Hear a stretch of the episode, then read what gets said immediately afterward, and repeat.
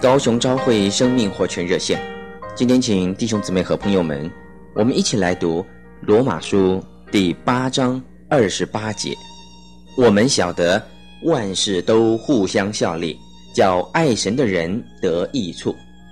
亲爱的朋友们，亲爱的弟兄姊妹们，我们除了在注意里面的禁止之外呢，我们还应该要学习等候神来显明他的旨意。亲爱的朋友们，我们试着在一切的事情上，让神来替我们计划，来替我们执行。我们不要太过的依靠我们自己的聪明，因为有许多的时候，神他的执行和计划似乎看起来是相反的，他似乎是在反对自己。但是我们只要顺服、听从、信靠，虽然看上去这好像是很愚蠢的一件事情，但是至终。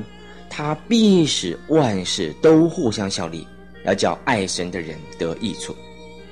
所以，亲爱的弟兄姊妹们，如果要认识神的声音，就必须要先有一个绝对顺服的存心，而这种存心，也就是不顾结果，也不顾成败的。即使神今天要你在幽暗当中去前进，我们也要愿意顺服，因为神是我们里面荣耀的光辉。亲爱的朋友。